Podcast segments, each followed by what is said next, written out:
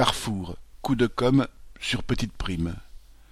Dans la foulée de l'annonce gouvernementale d'une « indemnité inflation » de cent euros pour toutes les personnes disposant d'un revenu de moins de deux mille euros net par mois, le PDG de Carrefour s'est empressé d'annoncer qu'il portait la prime à deux cents euros pour tous les salariés du groupe concerné.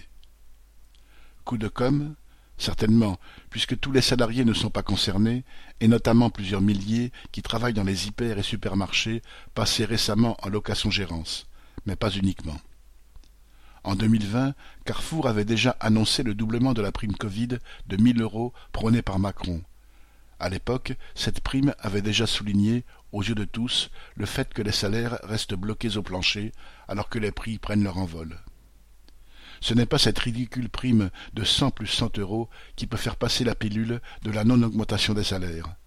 Le 3 avril dernier, plusieurs milliers de salariés de Carrefour ont fait grève et manifesté pour exiger une augmentation générale des salaires.